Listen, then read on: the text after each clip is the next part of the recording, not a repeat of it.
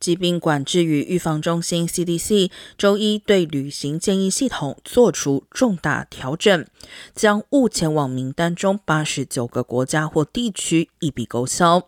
CDC 对美国人前往世界各国的旅行建议分四个等级，最高等级是建议不要前往的第四级，最多时一百多个国家或地区处于此一等级。CDC 表示，未来第四级警告将仅用于反映目的地疫情突然激增的特殊情况，比如出现新的变种或者医疗卫生系统崩溃等。